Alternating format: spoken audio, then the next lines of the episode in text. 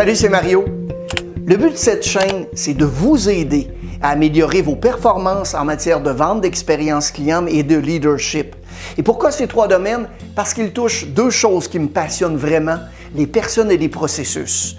Deux choses sur lesquelles vous avez beaucoup d'influence. Et dans la vidéo d'aujourd'hui, on va voir ensemble pourquoi éviter le jugement facile dans le contexte d'une vente. Vous savez, j'ai eu la chance dans ma carrière, vraiment une chance, d'habiter dans la ville de Chibougamau, dans l'Ungava, au nord du Québec, pendant trois ans. Des gens adorables, une région nature au possible.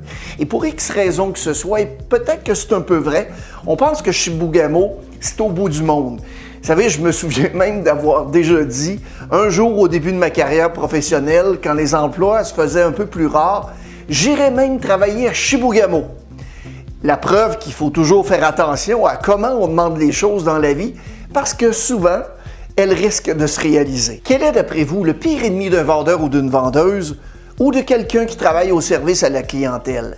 Je vous dirais pour ma part qu'il s'agit du jugement que l'on porte d'instinct. Vous savez, cette espèce de détecteur qu'on pense tous et toutes posséder et qui nous fait avoir des idées basées sur ce que l'on voit ou ce qu'on entend de quelqu'un. Ah, lui, euh, elle, elle n'est pas acheteur ou elle n'est pas acheteuse. Elle vient que voir as-tu vu l'allure? Oh non, pas un. On pense tous et toutes à être au-dessus de ça. Et pourtant, très, très peu le sont. En fait, souvent, je pense que la plupart des commerciaux, des vendeurs, vendeuses, voudraient avoir une application dans leur téléphone qui serait capable de détecter uniquement les clients sérieux. De cette façon, ils ne perdraient pas leur précieux temps.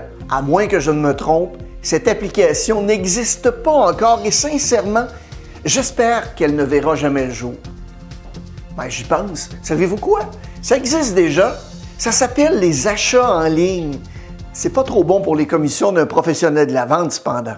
Comme je répète souvent dans mes ateliers et conférences, aujourd'hui, il y a très peu de gens qui se lèvent le matin en se disant Tiens, j'ai pas grand chose à faire aujourd'hui, je vais aller déranger un commercial ou un vendeur. Partez avec la croyance que quelqu'un qui entre dans votre commerce, c'est parce qu'il a un besoin. Et à partir de là, vous devez faire en sorte qu'il vous achète vous et ensuite le produit ou service que vous vendez. Ce qui m'amène à vous parler d'une anecdote que m'a racontée Madame L. C'est une vendeuse de meubles chez l'un de mes clients. Et Madame L travaille pour mon client depuis quelques années. Inutile de vous dire qu'elle est la meilleure vendeuse de son département et qu'elle gagne un salaire que plusieurs envieraient. Elle parle français avec un léger accent arabe. Elle est adorable.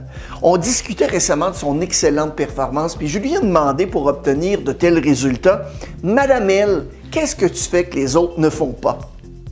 Elle m'a répondu en me racontant l'histoire de sa cliente de Shibugamo, ou comme elle me l'a dit au départ, Shibugugamo, Shibugugagamo. Shibugamo, Madame Hill, je sais, j'y ai habité pendant trois ans. Oui, c'est cela, Mario. Est-ce que tu connais l'endroit?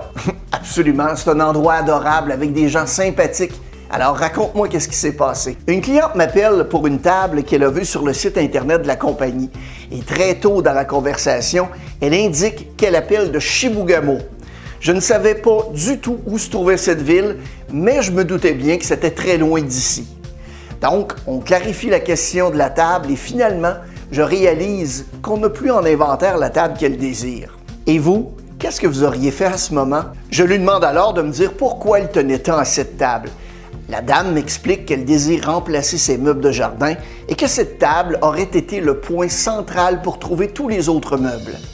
Je lui pose des questions sur la grandeur et les couleurs de la pièce et l'utilisation habituelle de ces meubles. Je lui demande ensuite son adresse courriel et je lui dis que je vais lui envoyer des photos de quatre tables aussi jolies, sinon plus belles encore, que celles dont il était question. Elle accepte évidemment de me donner son adresse courriel et je confirme aussi son numéro de téléphone. Je me rends ensuite dans la salle d'exposition. Maintenant, vous, vous auriez fait quoi à ce moment? Je prends donc quatre photos de tables différentes, sauf que pour chaque table, je monte un ensemble avec des chaises, des tabourets et des items de décoration. Je lui envoie les photos et je l'appelle pour m'assurer qu'elle ait bien reçu ces dernières.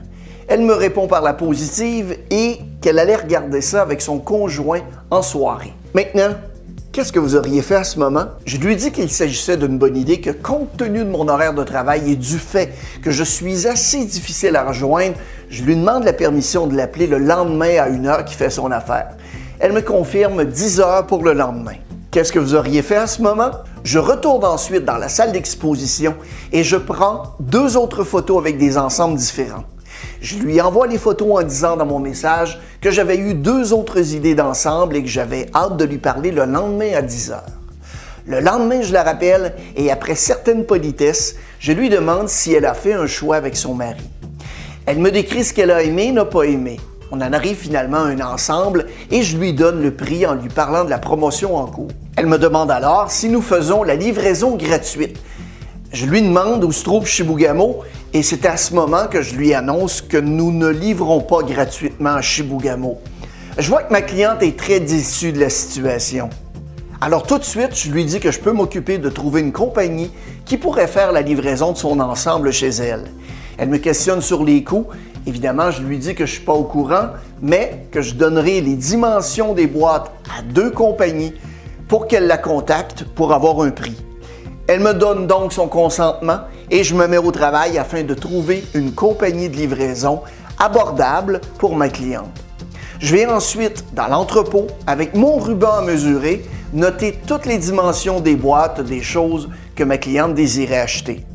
J'appelle ensuite deux compagnies en donnant les dimensions des boîtes et les coordonnées de ma cliente afin qu'ils la contactent directement, évidemment pour leur donner le prix du transport. Et maintenant, Qu'auriez-vous fait? Je lui ai ensuite envoyé un texto pour lui dire le nom des compagnies qui allaient la contacter sous peu. Cette fois, c'est ma cliente qui m'a téléphoné le lendemain pour me dire qu'elle avait fait son choix pour le transporteur et voulait prendre entente avec moi pour les dates de livraison et le paiement. J'ai appris dans ma vie qu'il ne faut jamais, jamais juger les gens, surtout pas ceux de Chibougamau. Vous savez, la morale de l'histoire est très simple et sert toute une leçon aux gens qui travaillent dans le domaine de la vente. Madame L. Madame L n'a pas jugé. Madame L a pris la cliente en charge en lui proposant des alternatives. Madame L aussi a mis des efforts et a surtout su les démontrer à la cliente. Elle a su aussi faire avancer sa vente en gardant le contact pendant la transaction.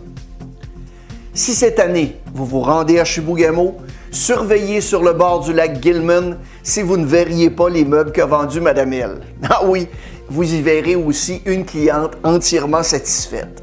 Merci d'avoir regardé la vidéo et n'hésitez pas à la partager à vos connaissances. Abonnez-vous à notre chaîne si ce n'est pas déjà fait. On a toutes sortes de nouveaux trucs et astuces qui sortent chaque semaine. Bon succès!